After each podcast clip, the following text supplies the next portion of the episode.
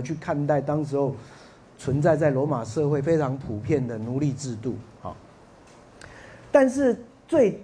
具有挑战性的是宗教的面向。我们上礼拜后面再谈这个部分。好，这个宗教呢，有可能是官方的宗教，也有可能是一种比较是民间的宗教。好，那官方的宗教很明显的后来跟基督教产生很严重的冲突。好，因为官方的宗教，它的做法是要人民借着对这个中这个政治图腾啊，一个政治的图腾也好，或是对一个政治的对象，表达一种效忠的态度。用这样来激发一种爱国心、认同感，好，那在罗马帝国最明显的例子就是皇帝崇拜，啊，用皇帝崇拜来来，然后通过很多的仪式哦，通过非常多的庆典仪式，哈，啊，甚至包括这个我们今天说奥林匹克运动会，啊，奥林匹克运动会，啊，我们今天参加奥运活动，我们不觉得这个奥运有什么宗教背景啊？啊，其实不要忘了。这奥林匹克运动会的最原始在希腊社会里面，四年举行一次，它是要给住在奥林匹克山上的神明看的，啊，你们如果在台湾的文化想象哈，你们有时候到那个呃一般的那个市街，看到在一些庙宇的前面有在演那个歌仔戏啊，对不对？啊，在演那个布袋戏啊。哎，那个是在演给神明看的，哈，是演给神明看的啊。那奥林匹克运动会很有趣，它原来也是这样啊。它原来是一个竞技，借着一种竞技活动，要来给神明给给予神明一种的荣耀，这样子。所以，所以像这样的一种把政治跟宗教结合起来，来推动一种。爱国情操也好，对国家认同的做法也好，它就会跟基督教原来的一种的宗教理念会有冲突。好，那至于比较民间的宗教的部分，我们上次就比较没有详细去谈。其实这中间就有一种比较微妙的关系了，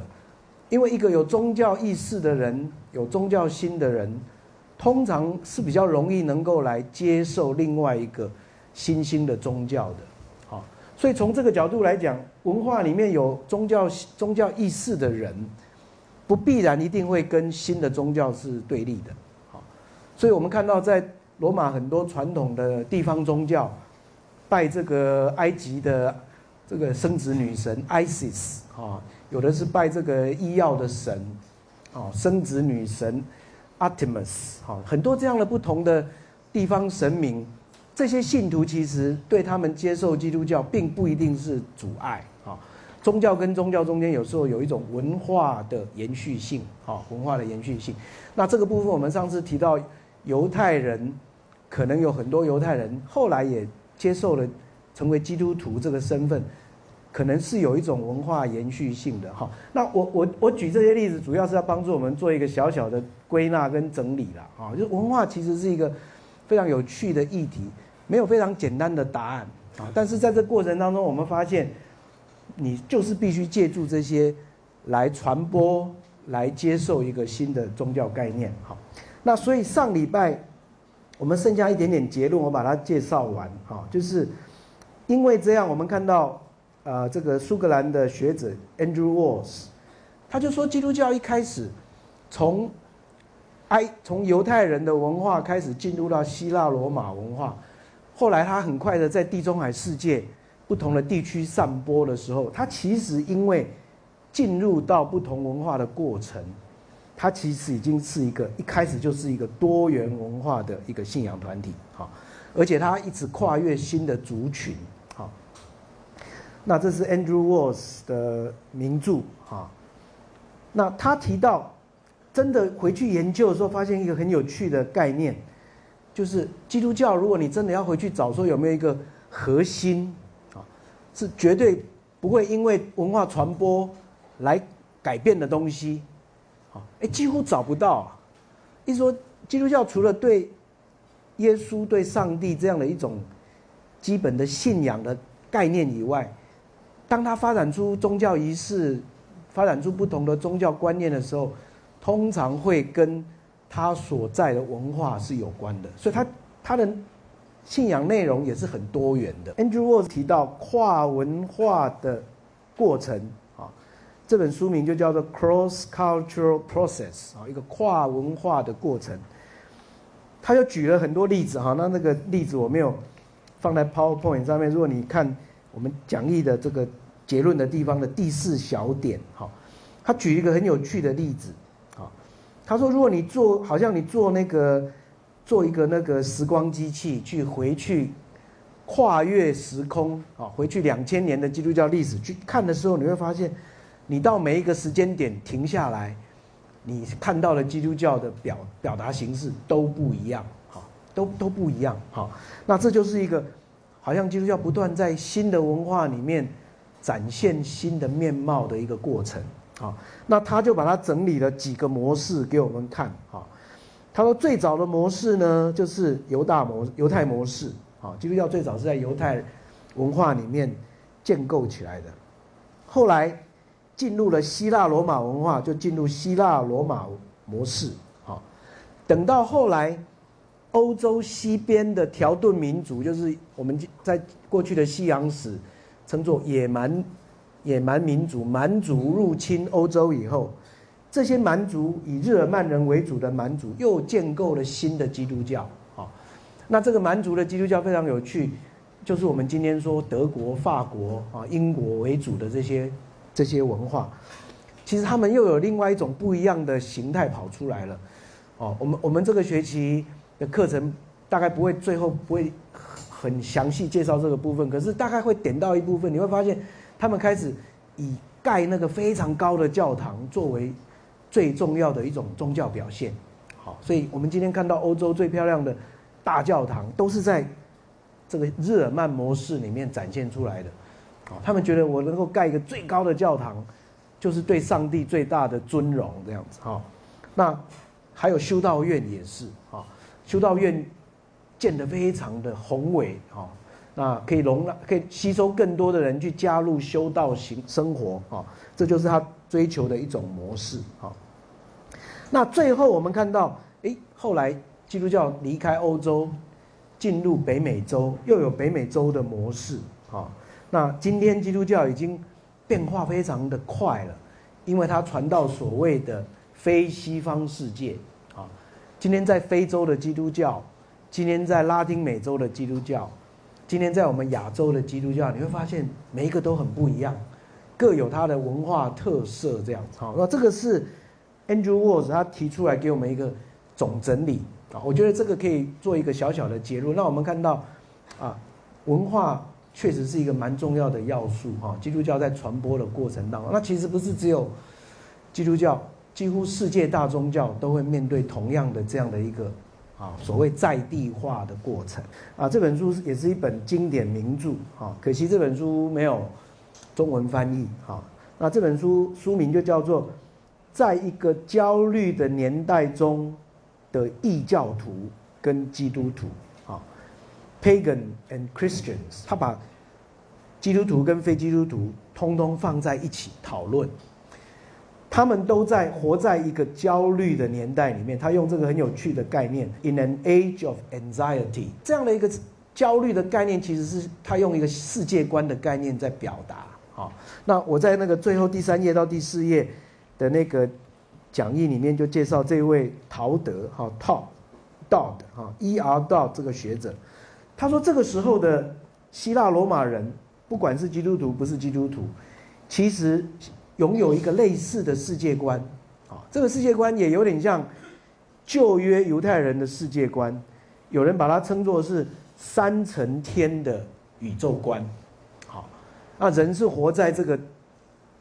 地面这个这一层这一层世界，然后在上面有一个有一个这个超越人的。”灵的世界，犹太人的世界观里面还有一个地底的世界啊，地底下 （underworld），死掉的人就到地底下去了。所以这个旧约的宇宙观是地底下、地上还有天上这样的三层天的概念。我们要介绍的这个 Dod 的宇宙观就比较不去谈地地下的，他在谈人生活的物质世界，最上面有一个神明住的神圣世界。那很有趣的是，中间还有一个灵界啊，是沟通会会死的人啊，我们说会朽坏的人，跟不朽的神明中间的一个媒介的灵界。好，那这个灵界呢，是人可以借助某一些方法，去找到一种通它能够通通灵的方式的。好，那很有趣的是，当时候希腊罗马的宗教也有这些东西。我们上礼拜介绍的，像诺斯底的思想也有这个，基督教本身也有这样的概念。好，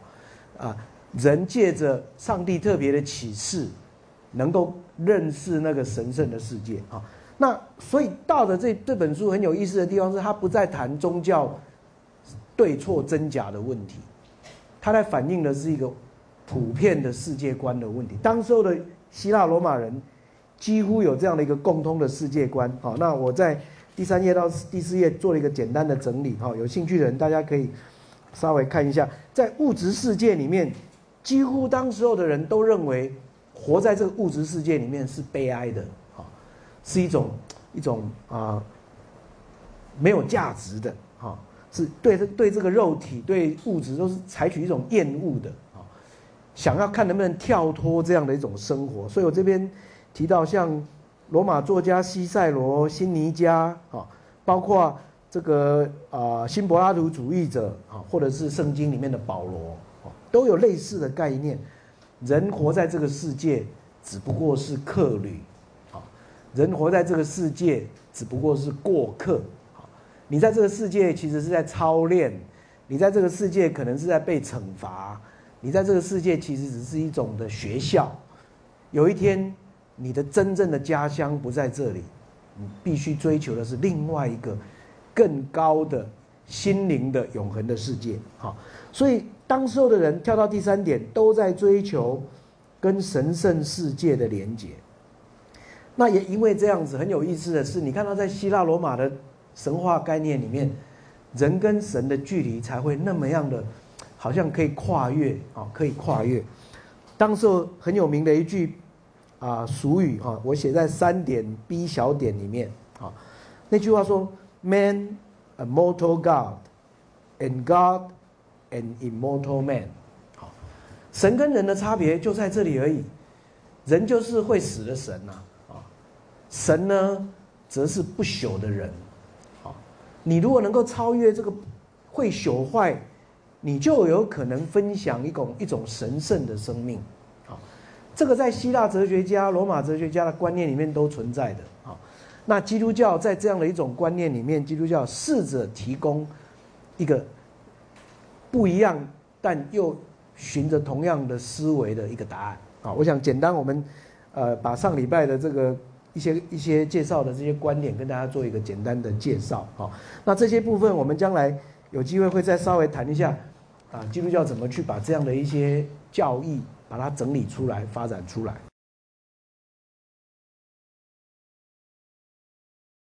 好，那今天我们要来进入新的主题，哈，呃，就是讲义第七。那这个是另外一个不太一样的另外一个领域了，哈。我们稍微离开这个思想观念的部分，比较来看一下这种组织结构跟传播的这个层面。好那我们今天这个部分有两个主题，哈，有两个主题。一个主题是在谈基督教团体的特质是一个什么样的一个特质，最早的基督教团体的特质是什么样的特质，哈。那另外一个主题是在谈它本身的这种社会属性是一个什么样的社会属性，哈。按照这边的标题所讲，哎，基督教一开始是不是都是一个穷人的宗教，啊？是不是对那些社会的？边缘人是特别有吸引力的这样的一个宗教团体。好，那我们先谈第一个概念，就是它的一个组织形态。最早的基督教的传播跟组织形态是什么？好，那现代很多的历史学家就用家庭教会这个概念来介绍这个这样的一个啊一个存在的一个模式，好，组织模式。好，那这个概念呢？其实，在一九四零年左右，就已经有一个学者叫做 f i e l s o n 啊，这边有看到他一些很老旧的书哈，他的书其实呃，已经算是比较旧的书了。但是他在一九四零年代，他就提出非常有趣的概念。他发现基督教一开始那个教会的概念，好像是一个家庭的概念，是一个很亲密的人际一种人际组织的一个团体。好，那在这个这个小小的一篇文章，一九三九年发表的文章，我在讲义的第一小点里面，他就用这个概念，已经开始发现基督教有它的独特性。这个独特性是因为它在家庭里面传播发展所开始展现出来的。好，那第一点，他就说，犹太教是会堂以会堂为主的。啊，会堂毕竟还是一个公共空间。好，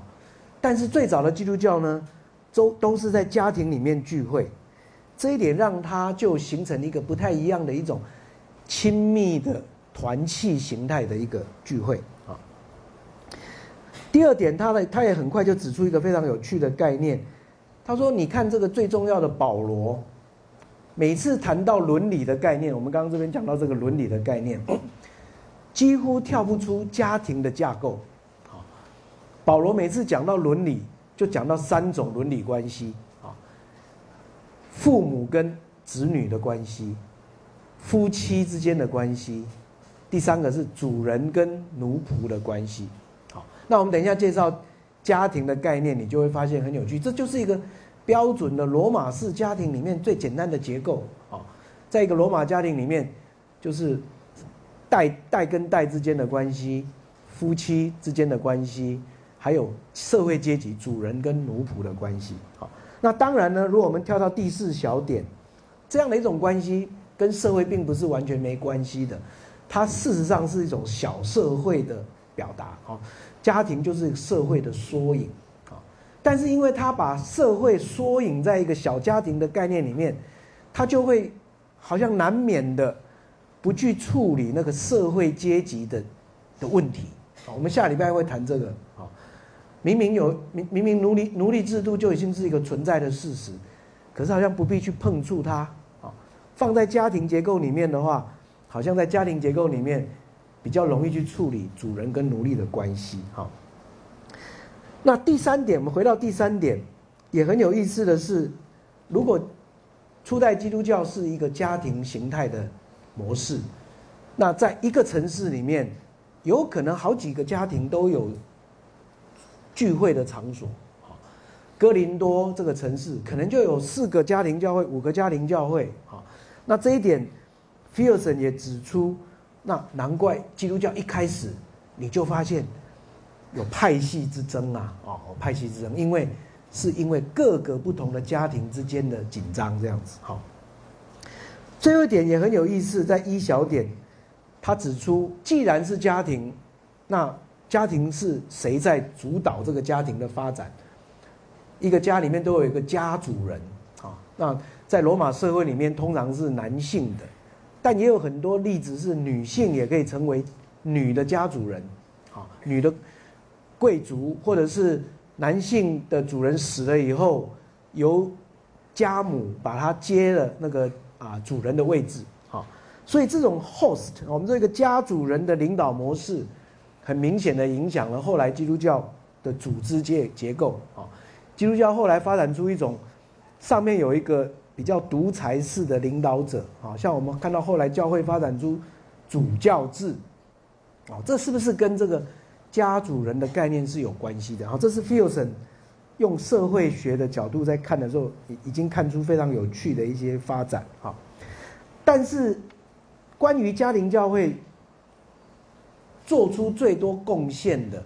是近代在美国的耶鲁大学的这个学派，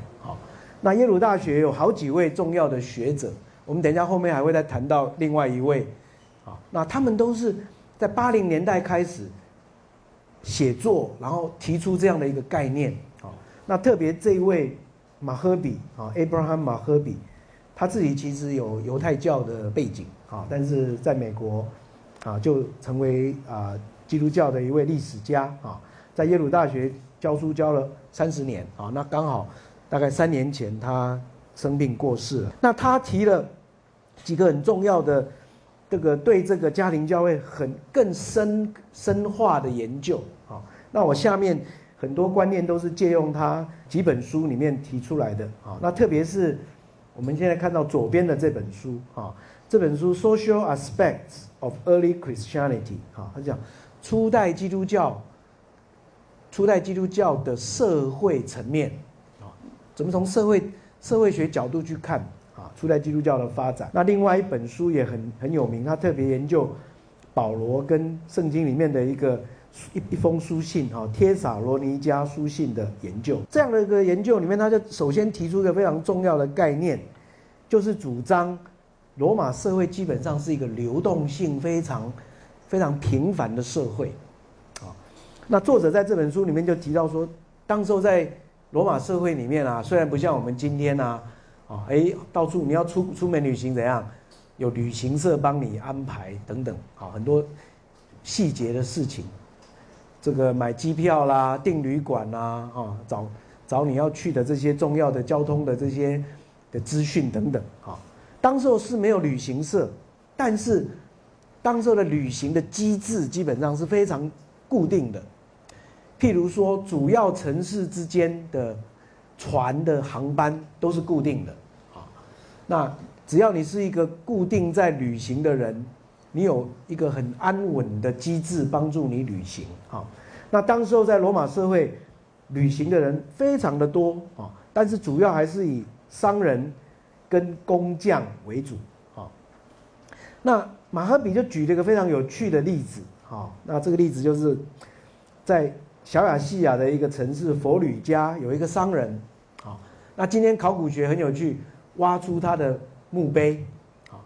这个这个商人的墓碑的墓志铭，哈，他的墓碑上面只有写两句话，啊，这两句这两句话读起来真的也蛮有趣的，哎，有点点自夸的味道在那里，哈，墓碑上面就写两句话，说这个人名字叫做 Flavius，躺在这里的人名字叫做 Flavius，啊，Flavius 是。非常典型的罗马名字，好。然后第二句话说，这个人曾经前往罗马七十二次。给大家看一下这个地图，你看这个佛吕加在这里，啊，佛吕加在小亚细亚，今天的土耳其中部这里。罗马在这里哦，哦，罗马在这个意大利半岛的西北部啊。你想想看，他从这里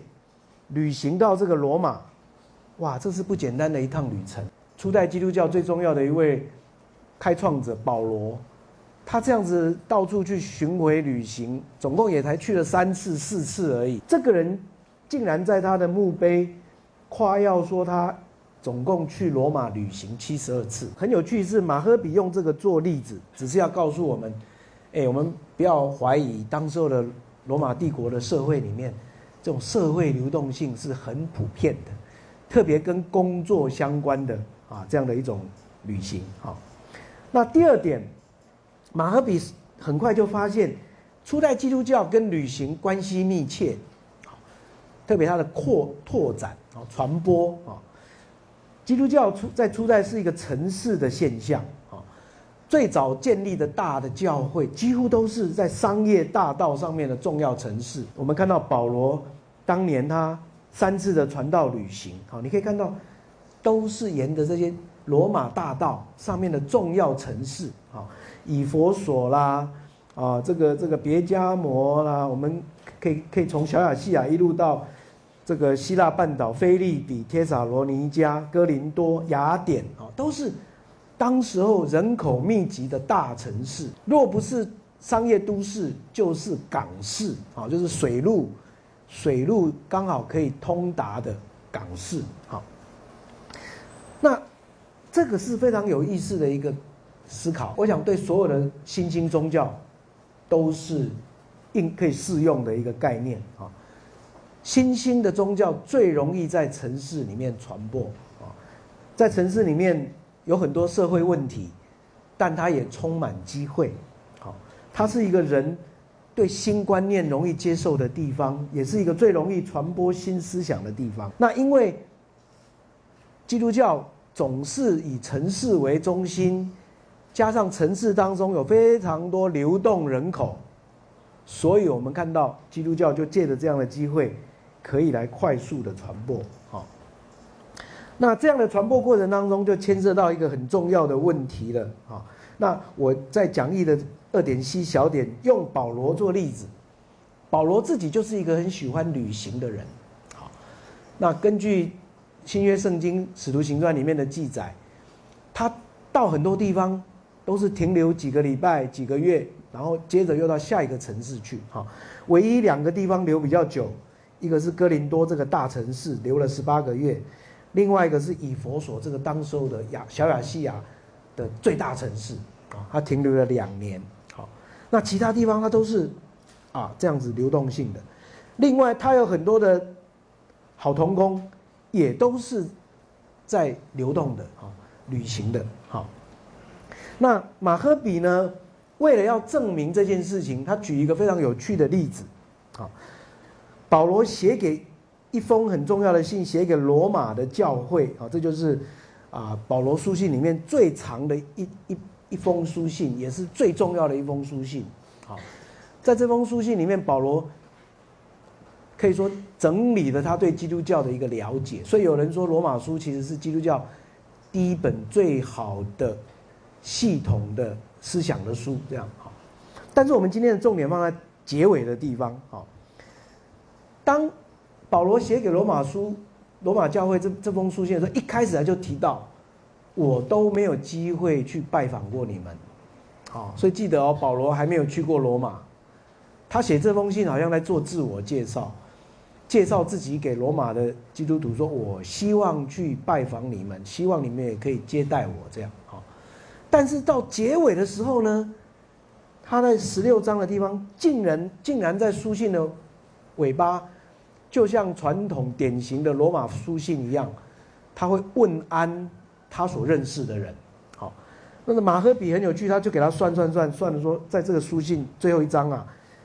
保罗竟然跟二十六个人问安问好这样子。好，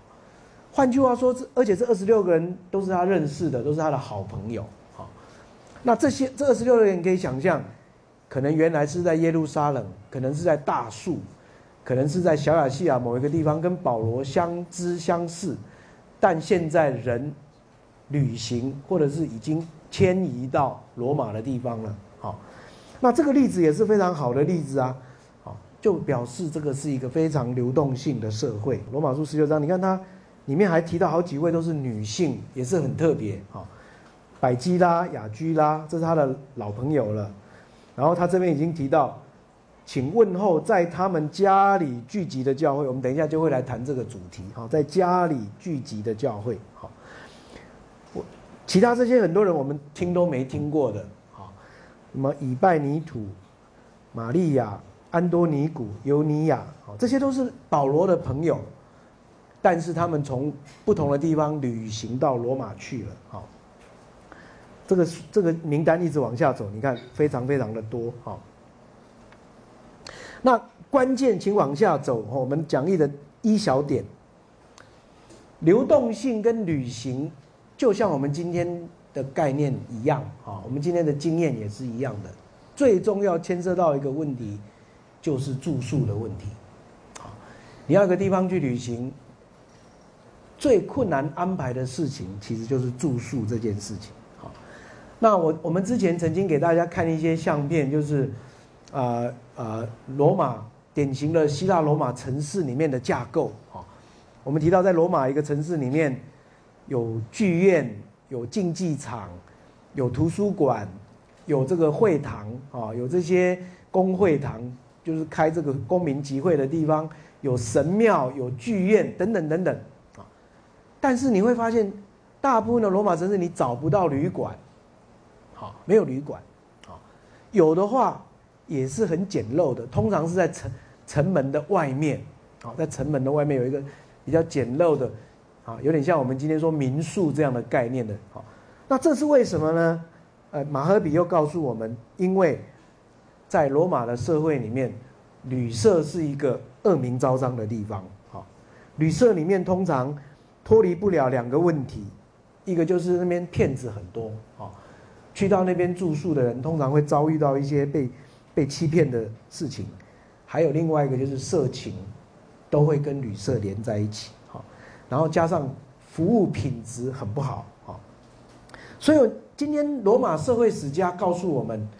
几乎多数的罗马人旅行都是会自己安排自己住宿的地方啊。那通常会借着他所属的社交网络来安排好，那我这边有举例子，犹太人也是这样子啊。犹太人呢，要到一个另外一个地方去旅行，他就会用，就会请他当地的会堂替他联络他要去的那个地方的会堂，会堂就会帮他安排到该地的犹太的会友家里面去住宿这样子。好，那很有趣的是，我们看到初代基督教。很快的用这样的一个方式，就建构了一个非常紧密的人际网络，啊，那在这样一个人际网络当中，基督教快速的传播，而且在一个家庭里面，很快让这个家庭里面的成员有机会接触基督教以后，很多就接受了基督教的信仰，好，那马赫比特别很有趣的是发现，哎，好像有一些很特别的用语。那我们这边，我这边举了一些例子，都是，譬如在《使徒行传》里面记载的，提到去到一个地方，在地的人如果对你是一种好客的态度，愿意接待你，这个这样的一种互动关系，很快就能够变成一种很亲密的关系。哈，这边举例子讲，保罗从雅雅典去到哥林多的时候，他后来就因为看到那里的那对朋友，认识他们。就看去看他们，而且留下来跟他们一起工作。这边虽然没有细说，很明显的，保罗应该是跟他们住在一起。哈，那这对夫妇就是我们刚刚已经提到了雅居拉跟他的妻子百基拉，他们跟保罗很像，两个人都两两个都是工匠，都是以制造帐篷为业。好，那住在这个人的家里面，就自然而然的就跟这这个家里的所有的成员。有了非常亲密的互动。另外一个例子，呃，我们看下面这个《使徒行传》十六章，讲到保罗去到一个一个城市叫做推雅推拿，就碰到一个女性啊，这个女性叫做吕迪亚，她是一个职业妇女，她的工作就是专门在染布，染把布染成紫色的布啊。那这个是很很很不奇怪的，因为推雅推拿就是以染布业为名的一个城市啊。结果呢？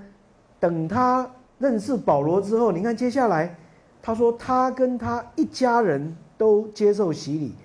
接着又请求保罗，请你们到我家里来住，啊，他就把保罗接到他家里去住了。这样的一个模式，就让我们这位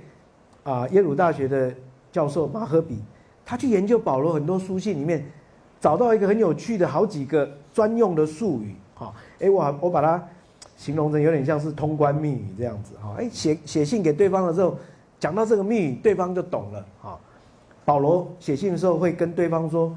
啊，我希望你能够接待我们。”啊，他用了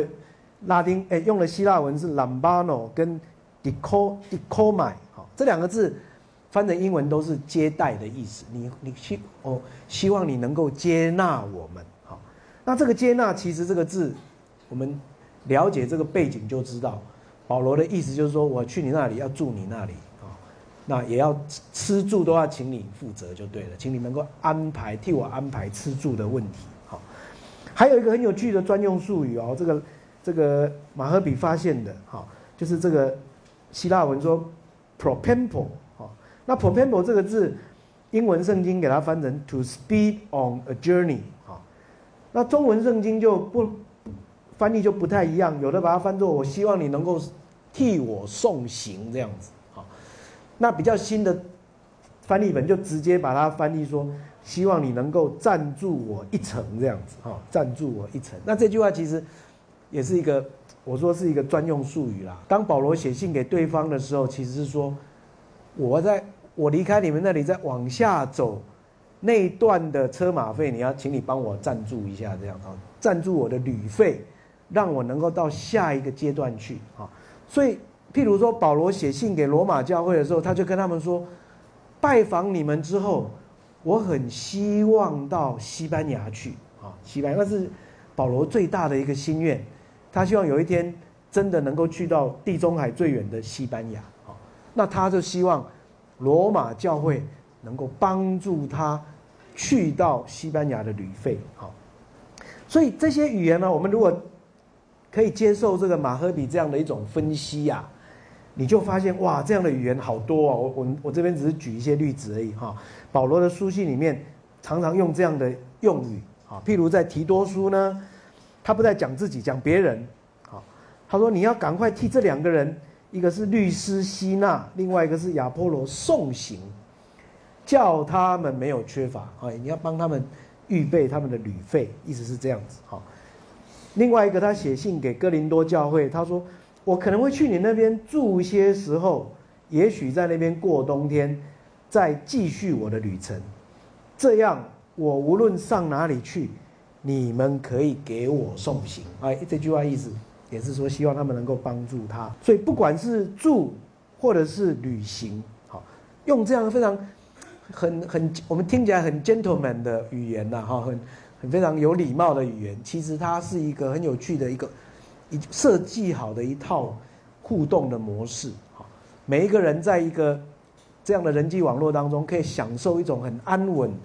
很没有后顾之忧的一种旅行的一种生活方式。好，罗马书最后他也是这样提啊，哈，我刚刚已经讲到了，他希望到西班牙去，好，他说我去到你们那里的时候呢，先跟你们彼此交往，心里得到满足，然后蒙你们送行，哎，就是。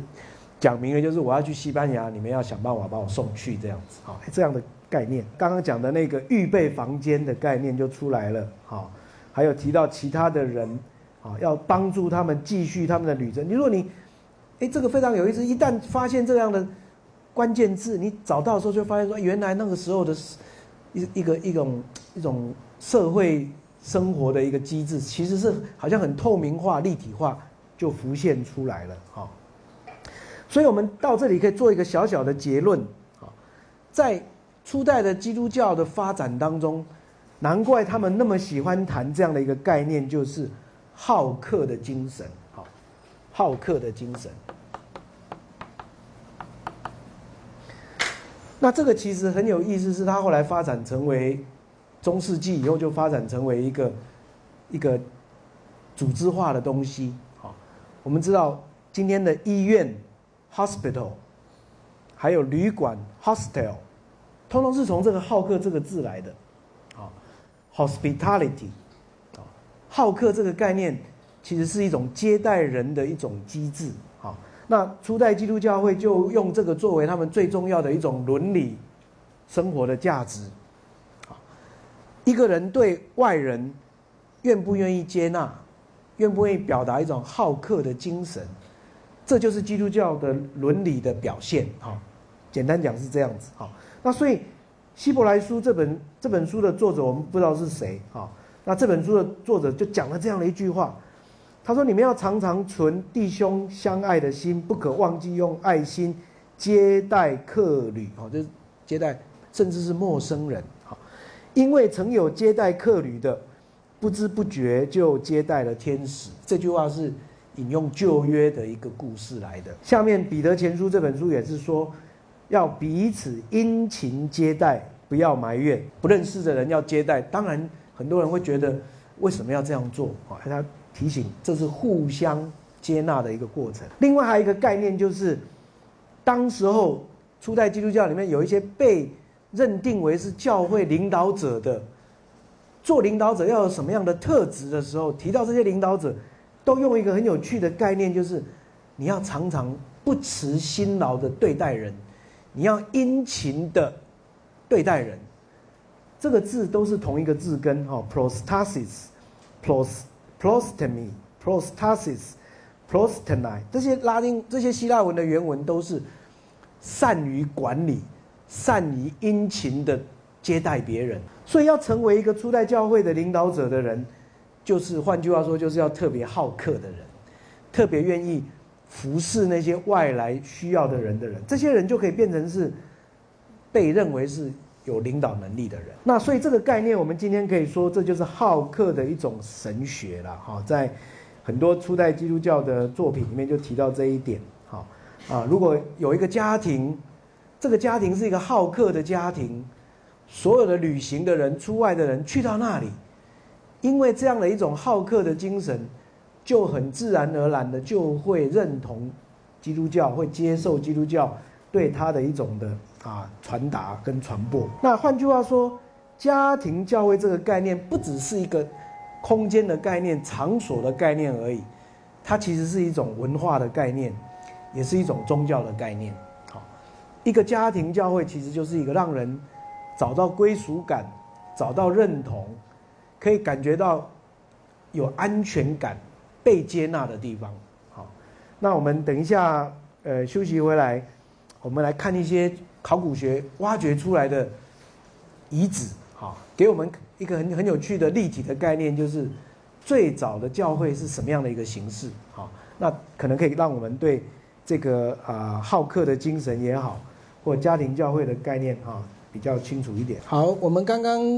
介绍这个马赫比哈，还有耶鲁学派，他们对这个家庭教会 （house house church） 啊这样的一种理论啊，那这理论是很有趣的，它其实是重新去用一种很细的方法去解读文本，好，然后从文本里面去找出一些关键字。然后证明说，哎，初代的基督教传播好像是借着这种很亲密的人际网络，好，就像在家庭里面这样子传播，所以发展的特别快，好。那这个理论呢，我们如果同学是，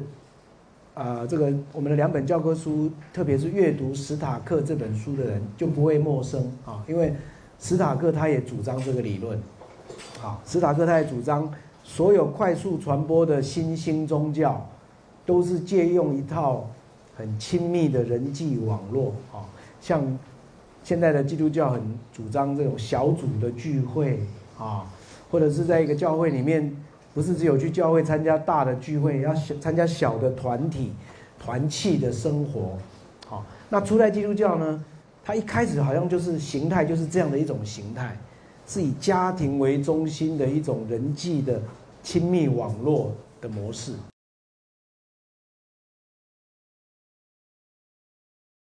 那这很有意思的一个故事，就是现在我们挖掘出来，大概是最老的一个基督教的教会啊。那这个就说这个在这个没有比这个年代更早的的教会的遗址了，好，它是几乎是今天所有挖掘出来最老的一个教会的遗址，大概是两百五十年左右啊。那两百五十年，基督教还在罗马帝国的。迫害之下，还没有成为合法的宗教，好，那很明显的是，它也是以一种半半这个非公开的方式，哈，半半公开半秘密的方式在进行。那为什么这个为什么这个教会的遗址会留下来呢？也是故事也是很有趣啊。这个它其实是在这个两河流域，在幼发拉底河的上面的一个小城市，叫做 Euro。Duro Europus 这个小城市在这个地方啊，也就是在今天的伊拉克跟叙利亚的中间的地方啊。那当年呢，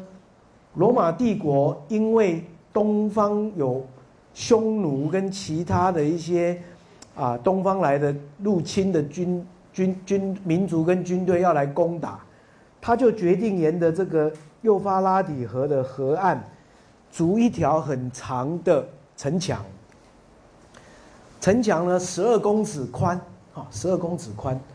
它原来就有旧的城墙，但是为了防御，就把城墙加宽，十二公尺非常的长啊！你想想看，从旧的城门，然后十二个公尺，全部用直接用泥土，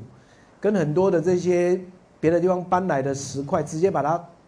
堆在上面这样子啊。所以今天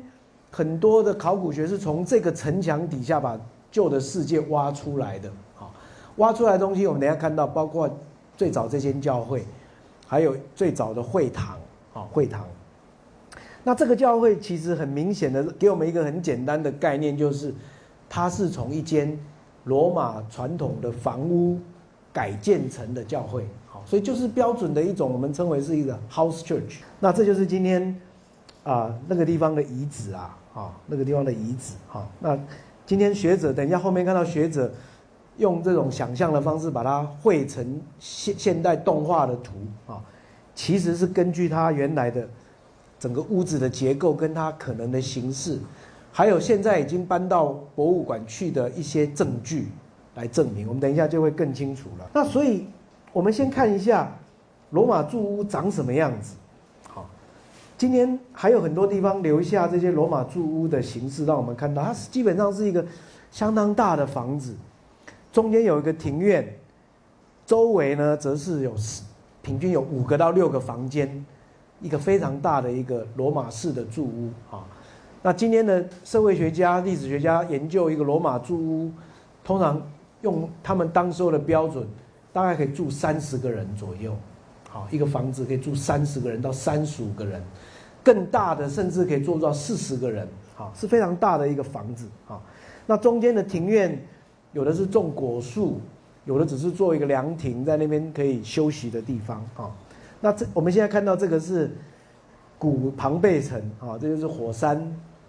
维苏威火山挖掘出来以后看到，哎，旧的城市是长这个样子。这个则是在北非的迦太基的罗马房子哈，你可以看到它架构是很像的，中间有个庭院，周围是啊房屋。这是英国的一个罗马。罗马的一个旧房子，哈，在 Dover 哈多多佛的地方。那今天这个整个罗马房子被放在这个博物馆里面，好，所以你也看到它里面的基本架构也是很像的。那我们看到刚刚挖出来的那个旧的 Duro Europus 的那个旧的教会，原来的罗马柱是这个样子的，好，这是学者把它重新建构的。让我们看到它改变的样子。中间是 court，就是刚刚讲的庭院。所以你看它这个住屋啊，入门入门是在第八的地方。哦，这第八就是前门，门在这个地方。啊，你从这个门进来以后，就是庭院。然后你可以看到左边总共有六个房间。中间这个庭院以外，二三四四 B 五六，很明显的，当时候可能有一间。是家主人跟他的孩子在住的，另外一间可能是他的奴隶在住的，还有一间可能是他的商业同伴来他家的时候可以借住的地方。啊，可能还有一间，根据罗马社会的概念，就是那种啊招待一些无处可去的，所谓当做恩客的这些人住的地方。好，这是一个标准的一个罗马社会的小缩影的意思是这样，在一个家庭里面，你可以看到主人跟奴隶。工作伙伴、父母跟子女，好，还当然还有这个夫妻双方这样的一种关系，好。那这样的一个罗马住家，后来怎么被改建成一个教会呢？我们看到他是这样做的，啊，这就是下一章我们看到他把四 A 跟四 B 把它打通了，啊，变成是聚会的场所，这就是 Assembly Hall，哦，他们在这个地方做礼拜。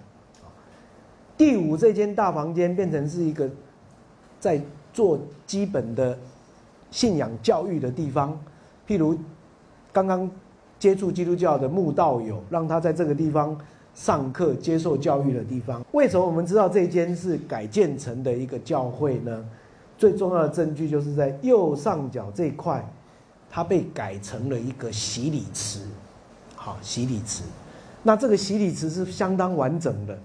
那等一下，我们看到它已经被搬到博物馆去了，好，但是我们可以看得到，哎，一个家庭改建成一个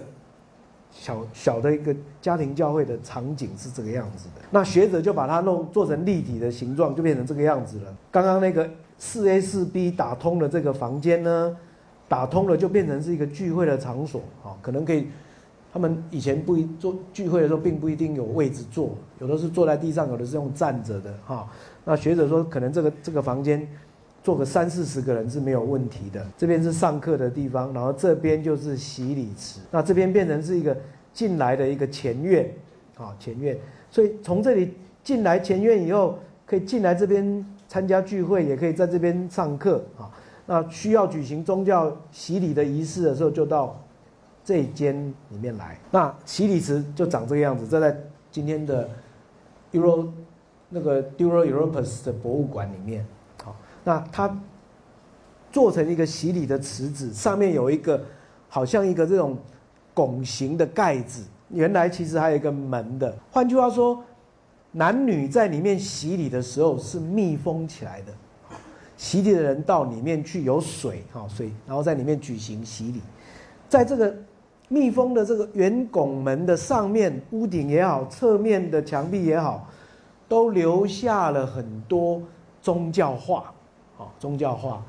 所以才可以让很。后来的人很清楚知道，这已经作为一个宗教场所的用途啊。这另外一张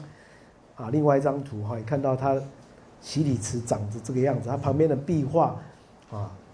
从正面看啊，都是一些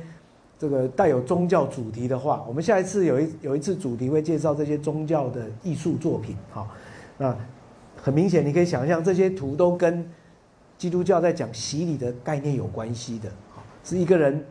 好像他生病得到医治啊，他那个心灵的病得到医治啊，所以你看这张图，其实是在讲一个本来不能走路的一个瘫子，被耶稣医治以后，他自己拿起那个瘫子走路好。那洗礼好像象征了一个人过去不完全的生命被给予新的生命，哎，所以他就把把这样的宗教主题画在这里，画在洗礼池的旁边，好。那我们今天看到北非呢，有挖掘出来的洗礼池，有的是长这个样子的，啊，它是往下挖的，啊，要洗礼的人从一边下去，从另外一边上来。同样的，我们看到在刚刚的那个 Duro Europus 那个十二公尺宽的城墙里面，挖出来的不只是教堂，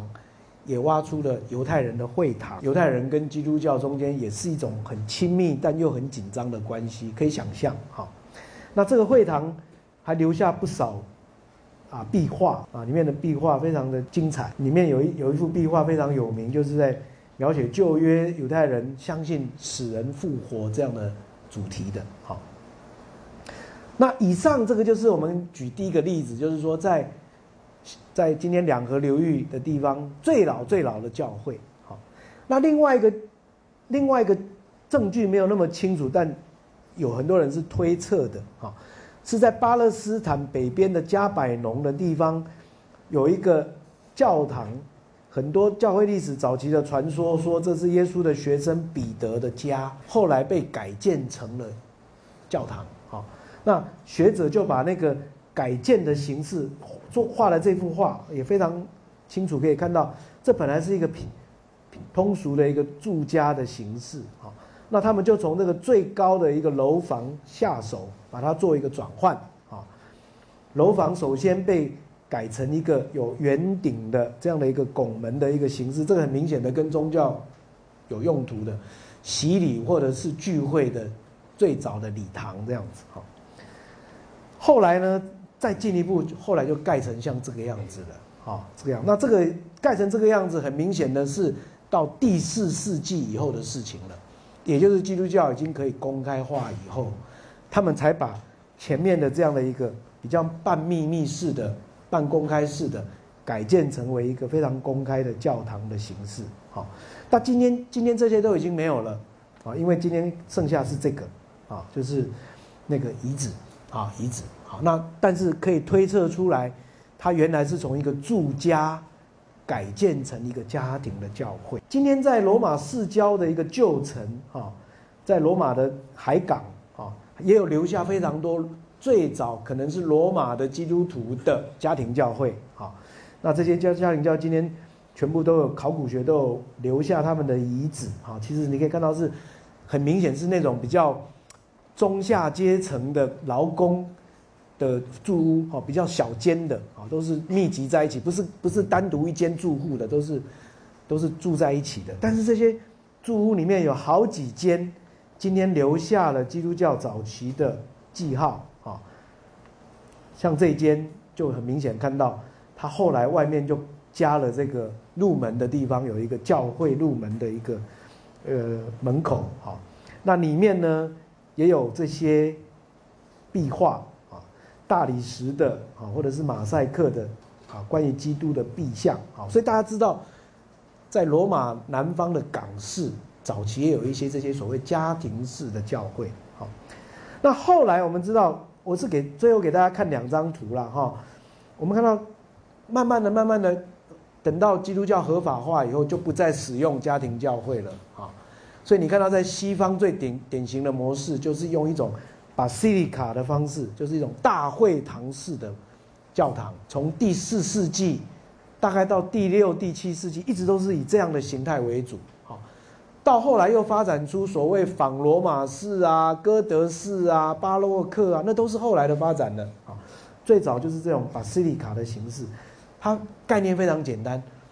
雄伟，然后空空间很很很空旷，可以容纳越来越越越多人越好这样的一个概念。那东方教会不太一样，东方教会是一个集中式的啊，东方教会大多是像这样的形式，它中间有一个祭坛，然后用这个祭坛做中心。然后发展出上面有一个圆顶，教堂是围绕了这个祭坛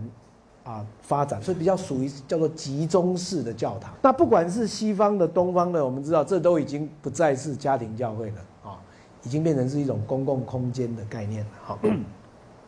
好，这是今天我们介绍的第一个主题哈，就是家庭教会这个概念。那很明显，我觉得这个对对初代基督教发展来讲是一个蛮有趣的一个社会学的概念啊。一种亲密的人际的网络是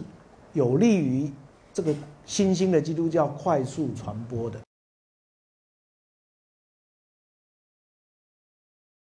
那我们接下来来讨论第二个主题啊，在我讲义的啊第二页的下面啊，既然在讨论这个一种亲密的人际网络，说很难很不免的，我们开始会去问一个问题啊，就是说初代基督教它的形态到底是什么？是不是真的像是一种那种，特别是社会边缘边缘人所聚集而成的信仰团体？好，那我在这个讲义的第二页下面那边有先提到，很多学者其实是提出这样的看法的，认为说最早的基督教其实往往是那些一无所有者的运动啊，就是那些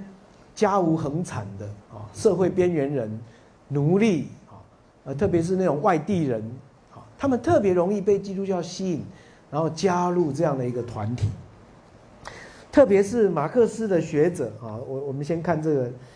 图一下啊，马克思学者 Kautsky 啊，Kautsky 这位学者他写的这本书《Foundations of Christianity》啊，基督教的一个建构跟形成，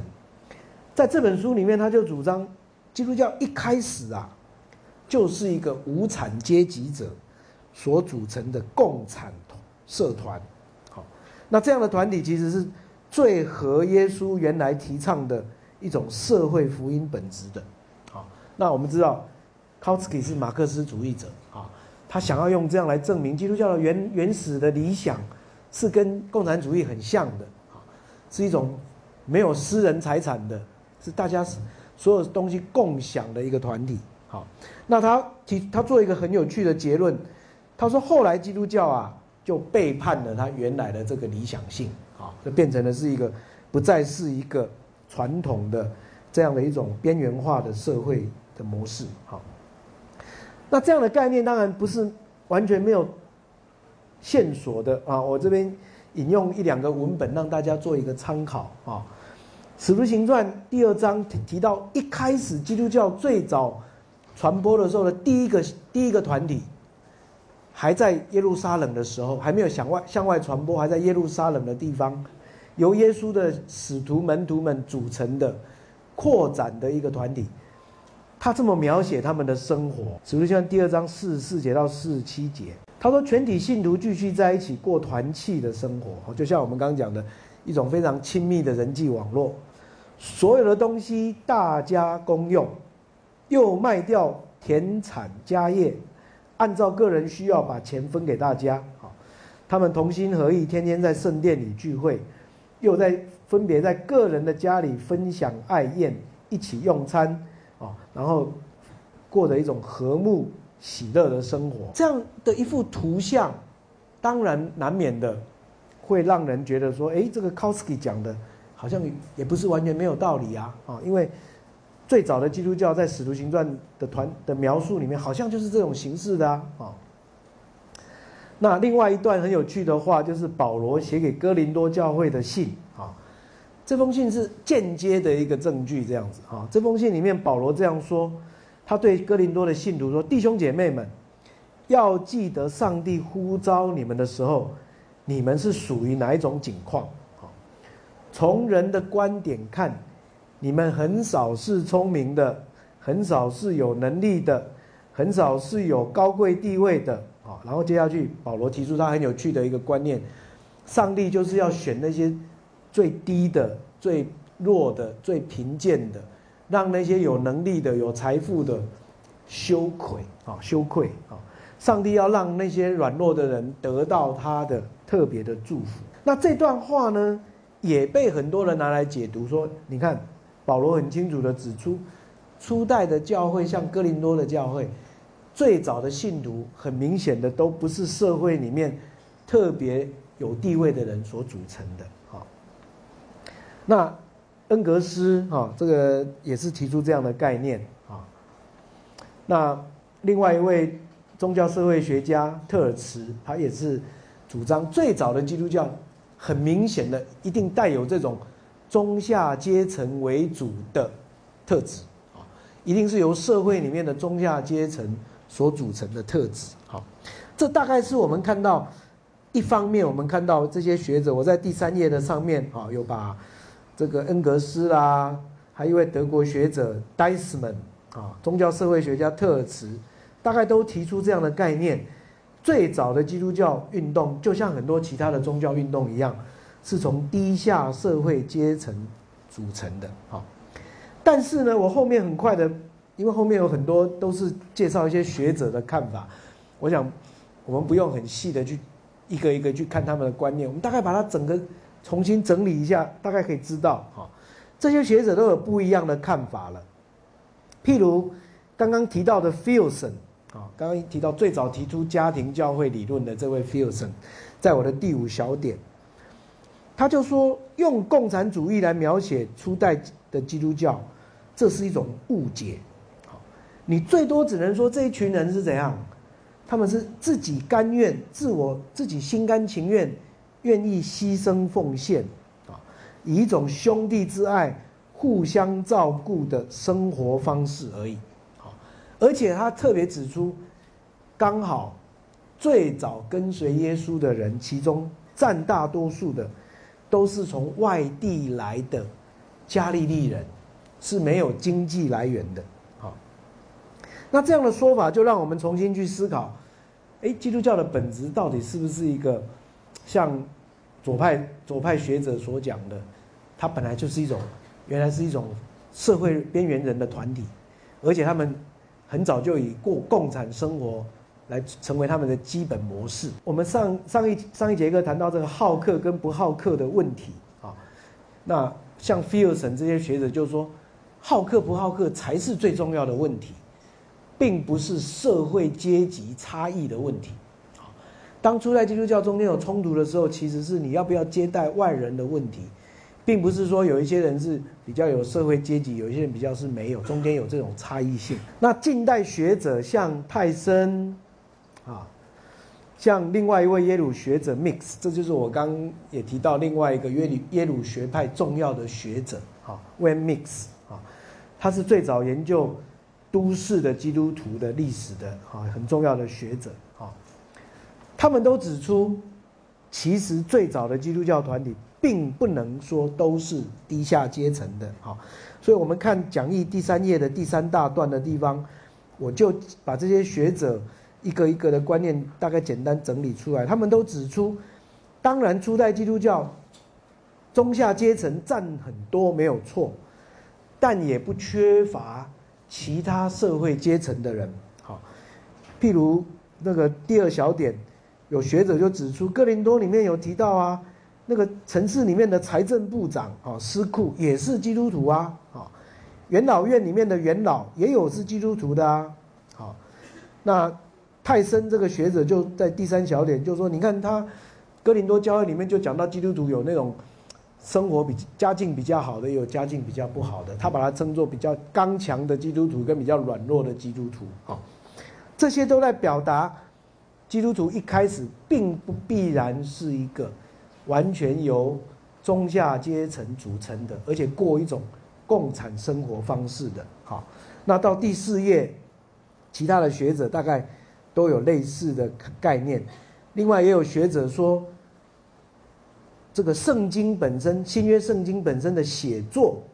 就在证明，当初的基督徒很多都是受教育的，都是能够识字的啊。不然保罗写这些书信要给这些人，那这些人怎么样能够来来啊阅读他的书信呢？啊，所以把基督教描写成是一个纯粹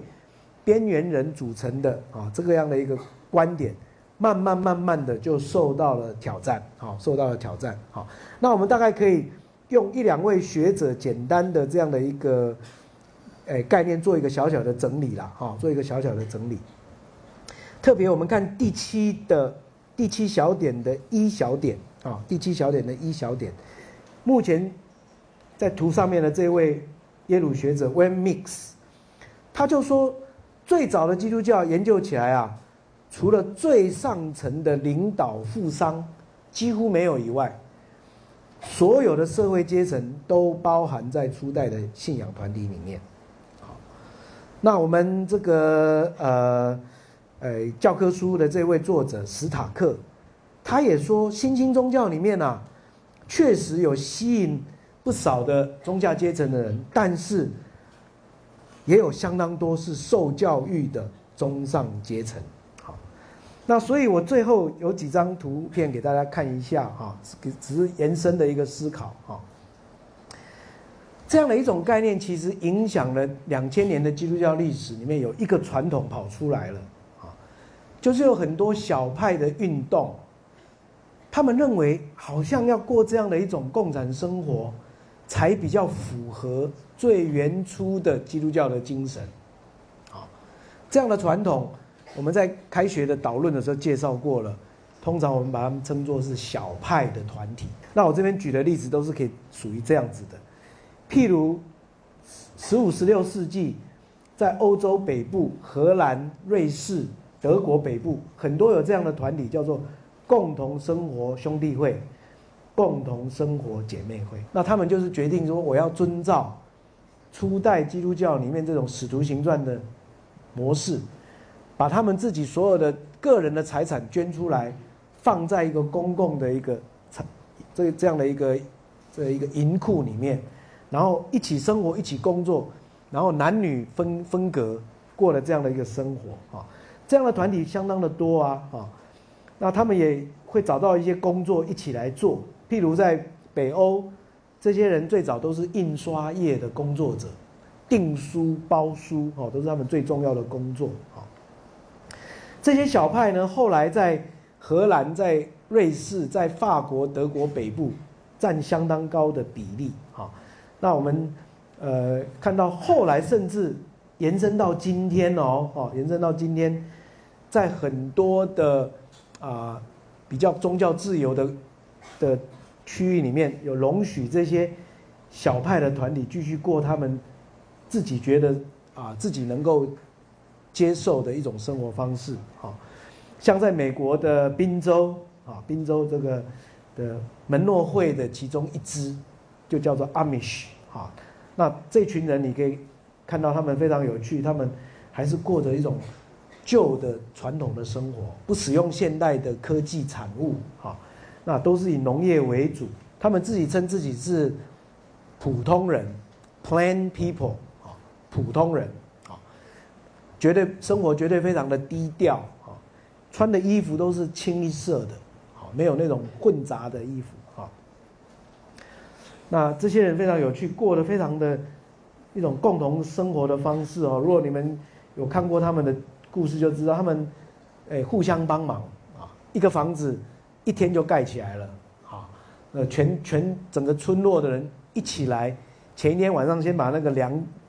那个骨架房子的骨架定好。一整天几百个人一起把一个人的家就盖起来了，好，哎，他们过这样的一种团体式的生活方式，好，那他们的生共同的产品也非常出名哦，农产品啊、木工啊都是出名的啊。那像这样的团体，在近代的历史上还有像贵格会，啊，贵格会也是这样的团体，男女。各自生活像一种像一种人民公社的生活方式，好，工作、生活、宗教、灵修都是在一起的啊。但是这些团体非常有意思的是，他们很早就发展出一种平权的概念，好，男女是平等的，好，他们甚至如果如果譬如像贵格会，他们是最早主张让奴隶也可以跟他们平起平坐这样的团体，好，所以你可以看到很有趣是这种这种小派的团体啊，一方面我们可能会。有人会说啊，你们可能误解了初代基督教的特质，啊，初代基督教被认为是一种共产生活的方式，可能不是一种一种必然的特质，你们是不是误解了？好，但另一方面，我们又从他们生活里面这些团体生活里面，好像看到某一种的理想性。这贵格会虽然他们男女分开坐，但是女性也可以发言。贵格会又分出这个雪克派啊，啊。都是像这样的团体生活方式。我今天只是举几个例子啊，让大家做参考。就是说，这种初代教、初代的基督教会的那种生活方式，后来被啊后来的基督教的团体认定为是具有一种的、具有一种的好像永恒的特质的。好，那这个是值得我们去思考、去想象的啊。所以，到底基督教作为一个信仰团体？它的特质应该是怎样？好，这个问题我想我们啊就留给大家来做一些思考跟反省。